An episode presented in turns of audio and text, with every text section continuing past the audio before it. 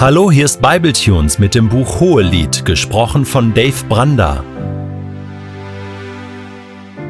Der heutige Bibeltext steht in Hohelied 2, die Verse 1 bis 3 und wird gelesen aus der Hoffnung für alle.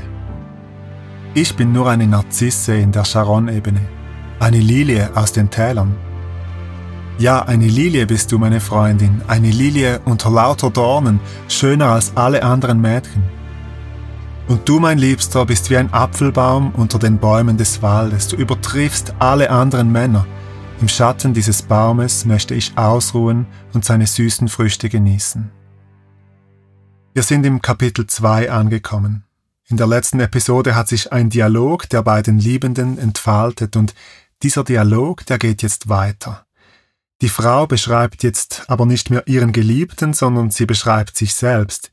Ich bin nur eine Narzisse in der Sharon-Ebene, eine Lilie aus den Tälern. Die Sharon-Ebene, die ist voller Narzissen, die Täler, die sind voller Lilien.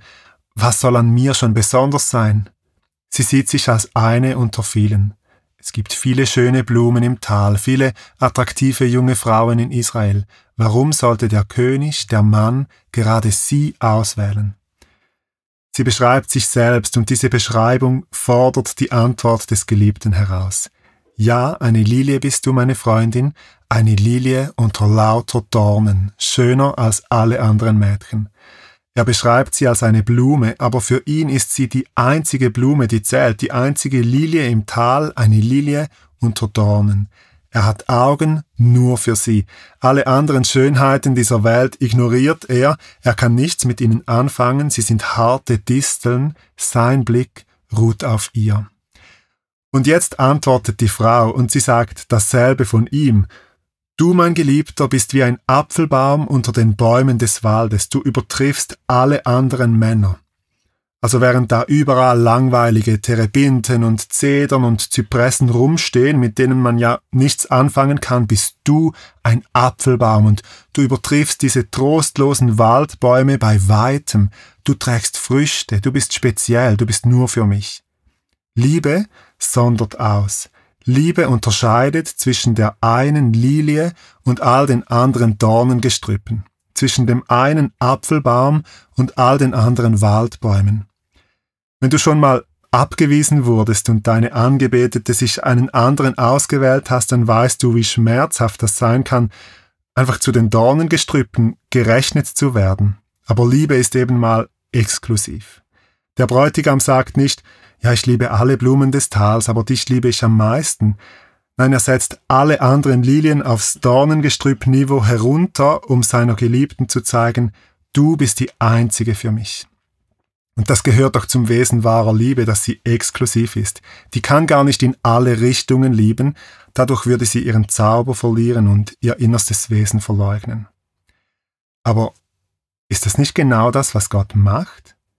Ist Gott nicht der, der doch alle ein bisschen liebt, der liebe Gott, der freundliche Herr im Himmel, der zu allen nett ist? Ich würde sagen, Gott liebt leidenschaftlich und exklusiv, und das muss ich erklären. Gottes Bund mit seinem Volk im Alten Testament ist exklusiv. Aus allen Völkern der Erde wählt, wählt er ein einziges Volk aus, Israel. Und dieses Volk möchte er ganz für sich haben. Wir sehen das ganz deutlich beim Bundesschluss am Sinai. Das erste Gebot, das Gott seinem Volk gibt, betrifft die Exklusivität der Beziehung. Du sollst keine anderen Götter haben neben mir. Und dann kommt das Neue Testament, der neue Bund, aber dann verliert sich Gott nicht in dieser allgemeinen Liebeswolke, sondern auch im neuen Bund gilt diese Exklusivität der Beziehung. Zwar weitet sich der Bund aus auf Menschen aus allen Völkern, aber und, und im Blickfeld Gottes ist nicht mehr nur Israel, aber Gott schreibt auch mit seiner Braut aus Juden und Heiden eine exklusive Liebesgeschichte. Er möchte ihr einziger Gott sein. Gott liebt die Welt, das wissen wir aus Johannes 3,16. Aber diese tiefe, innige Liebesbeziehung, die pflegt er zu seinem Volk, zu seiner Braut. Bräutigam ist er nur für seine Braut. Sein Blick ruht auf seinem Volk, auf, auf seinen Menschen, so wie der Blick des Mannes im Hohelied auf seiner Braut ruht.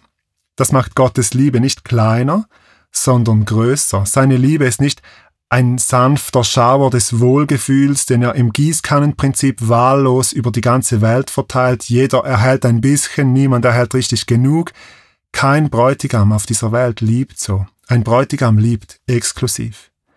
Und Gottes Liebe zur Welt bedeutet, dass er sich wünscht, dass alle Menschen Teil dieser Braut werden, dass sie in seinen Bund hineinkommen, indem sie in seiner Liebe leben und diese Liebe auch erwidern können. Gott will, dass alle Menschen errettet werden und zur Erkenntnis der Wahrheit kommen, heißt es in 1. Timotheus 2, Vers 4. Und deshalb sucht Gottes Liebe weiter bis heute. Deshalb wächst diese Braut, indem Menschen dazukommen. Jeder Winkel dieser Erde wird von Gottes Liebe durchkämmt und durchleuchtet. Er will, dass alle Menschen gerettet werden. Im Hohelied sah der Bräutigam nur eine Frau, seine Lilie, seine Braut. Gottes Augen ruhen auch auf seiner Braut, die aber aus vielen Menschen aus allen Völkern besteht, und Gott sehnt sich danach, dass alle Menschen Teil dieser einen Braut werden.